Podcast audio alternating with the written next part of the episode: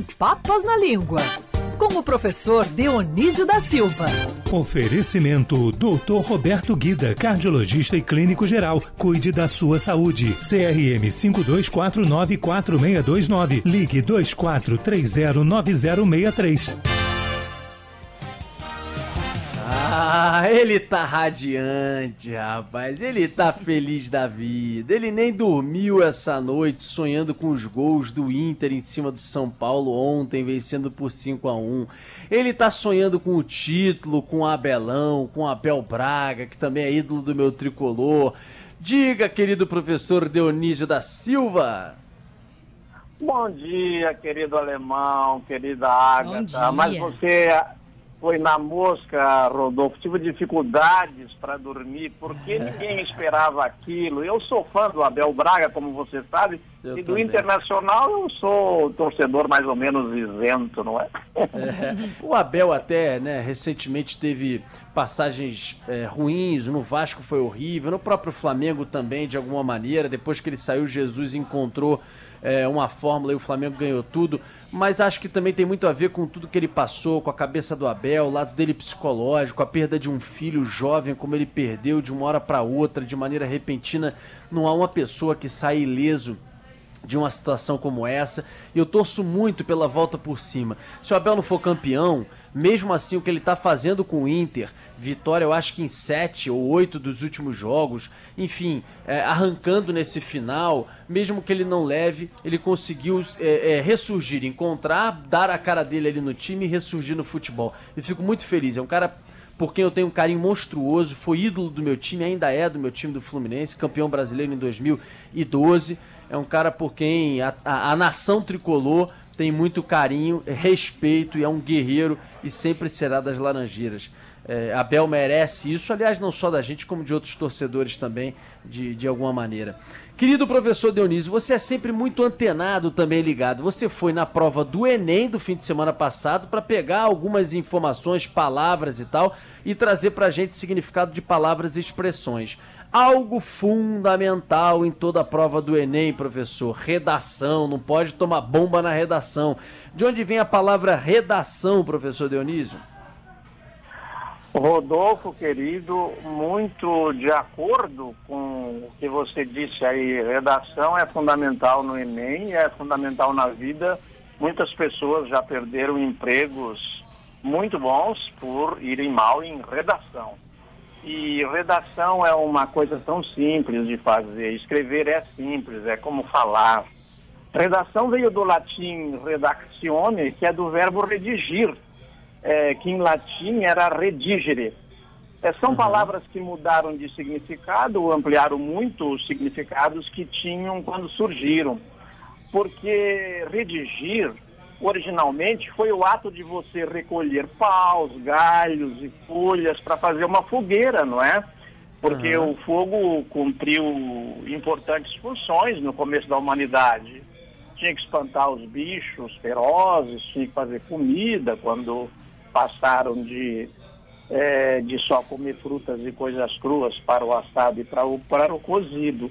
Então, Rodolfo, como o povo romano era um povo muito prático, vivia da agricultura, da pecuária, da pesca, é, as palavras têm muito a ver com isso. Quando eles foram é, arrumar um verbo para designar esse ato de reunir as palavras, eles pegaram aquele mesmo verbo. Tem outros exemplos assim também. É, por exemplo, ler e eleger hum. tem o mesmo étimo de legere, que foi colher, escolher, escolher é os produtos, fazer a colheita, né? Ajuntar o que tinham selecionado, eram ações semelhantes às de colher as palavras para ler. E redigir é fazer com as palavras aquilo que se faz, que se fazia é, com os paus, os galhos e as folhas, que é organizar para fazer uma fogueira só que organiza Olha. as palavras. Caramba! Redação de redigir, redigire, não, redigere. redigere. Impressionante, professor. Olha, vai até o fogo, inclusive, a origem da palavra. E texto, professor, já que a gente na redação escreve um texto. Texto vem de onde?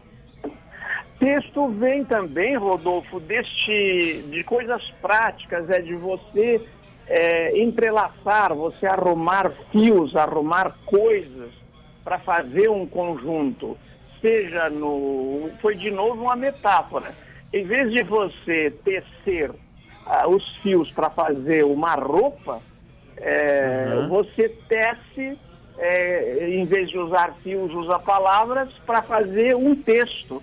São coisas é, muito simples. Eu fico, Rodolfo, eu fico desconcertado com os brasileiros tropeçarem tanto em redigir.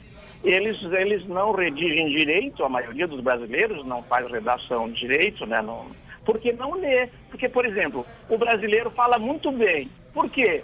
Porque ele aprendeu ouvindo. E para escrever é preciso ler. Ele não lê, não aprende o código. É, é verdade. Isso é verdade mesmo. E a gente vê isso muitas vezes no próprio dia a dia, né, professor? Agora, de qualquer maneira, texto vem do latim? Vem do latim.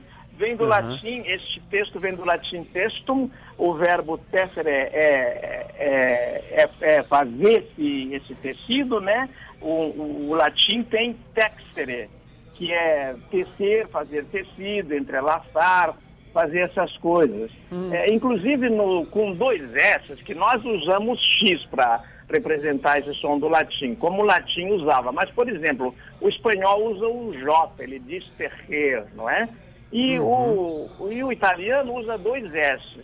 Daí este tessitura, se for com dois S, em vez de palavra é assim. Como é que você arrumou os sons de uma determinada composição? Rodolfo, eu, você sempre destaca no que você, aliás, faz muito bem, é, a, como a língua portuguesa, na forma como nós apresentamos este programa, é simples, o que nos falta é estudo, não é? É. Também com educação como essa que a gente tem, não é de hoje no Brasil, com falta de investimentos, né? É, com tantas dificuldades que as crianças enfrentam desde o comecinho da sua vida na educação de uma maneira geral, é, às vezes também fica difícil, né? É, interrupções de aulas, é, às vezes falta de professores, às vezes falta de condições mesmo, né? Condições básicas para estudar. E aí você vai aos trancos e barrancos, lá vou eu, e no final das contas é, esses vácuos, essas lacunas vão, vão, vão sendo inseridas no dia a dia desse estudante e lá para frente isso fica evidente, não tem como não ficar evidente, né, professor? Não tem como não ficar evidente. Eu só é, encerro esse pequeno, é, essa pequena intervenção aqui para a gente passar para a expressão, Rodolfo, uma, uma observação que é a da minha idade. Eu tive um ano letivo de 330 dias, porque no sábado e domingo a gente tinha que ler também. É, mas, por exemplo, minha filha já teve um de 220, são 10 a menos, são 100 dias a menos. E não era integral, era meio-dia, então ela tinha que estudar em casa. Ela estudava, inclusive eu estudei lá, ensinei latim para ela, porque na escola não tinha, ela queria fazer direito, eu falei, olha, Manu, se você quiser fazer direito, tem que saber latim, mas não tem na escola. Então eu ensino em casa. Uhum. É evidente que ela foi melhor depois disso, né? Então tem que. É, nós, nós precisamos é voltar, Rodolfo, aquela relação bunda, cadeira, hora. A gente se queixa de muita coisa que não vai bem no ensino, não vai mesmo, mas está faltando também a aplicação. Bumbum, cadeira, hora. Esse é perfeito, conclusão maravilhosa. Não tem um chip pronto para inserir nas pessoas e você com isso vai ter todo o conhecimento na cabeça. Não existe isso. Ou corre atrás, ou estuda, ou se dedica. Claro que você tem condição, claro que você tem que ter o um professor para inspirar, para ensinar, babá, mas o boom da cadeira hora, e isso obviamente tem dentro a escola, né? É, tem todo sentido. Até no futebol também, né? Lembro do Zico. O Zico virou o fenômeno que virou batendo falta, cobrando, etc, etc, toque, passe, porque ele acabava o treino e ficava até de noite lá batendo falta, falta, falta, treino, treino, treino, treino, persiste, persiste, persiste. Não é porque, ah, nasceu genial e ele entrava em campo, não treinava nunca e metia a bola na gaveta. Não é assim, pô. Professor, para finalizar, pra gente colocar os pingos nos, os pingos nos is. É uma expressão que eu adoro, professor, e você separou para hoje. De onde vem essa expressão maravilhosa? Pingos nos is. vem do seguinte. Até o século XIV, isto é aí, até por volta do ano 1400, é, esta, até por volta do ano 1300, aliás, que é século XIV, até por volta do ano 1300, ali pela, onde se, é, aquele tempo que se passa a, cidade, a, é, o nome da Rosa, do Humberto Eco, a, a, letra era escrita, a letra I era escrita sem pingo. Daí os gráficos do final da Idade Média puseram os pingos nos Is para diferenciá-los dos Jotas. E daí, é, na, daí ficou, então, nasceu essa expressão é, colocar os pingos nos is. Por quê? O monge estava copiando, Rodolfo, ó, é. imagina a cena. O monge está copiando letra por letra. Uhum. Então ele cada, a cada letra ele tem que tirar a caneta, é, a pena, né? A pena do papel, é, uhum. botar no tinteiro de novo e colocar, colocar no papel outra vez. Daí ele inventa a minúscula. E daí ele inventa um tracinho que liga as minúsculas. Daí começa a dar confusão, porque o J e o I se misturam, então tem que diferenciar. Aí ele levanta a caneta e põe o pingo no I, porque o pingo no I faz a distinção, quer dizer, tira a confusão entre o J e o I, esclarece as coisas. Então colocar os pingos nos Is passou a designar, vamos esclarecer as coisas. Sensacional. Foi numa história relacionada a um monge, é, professor?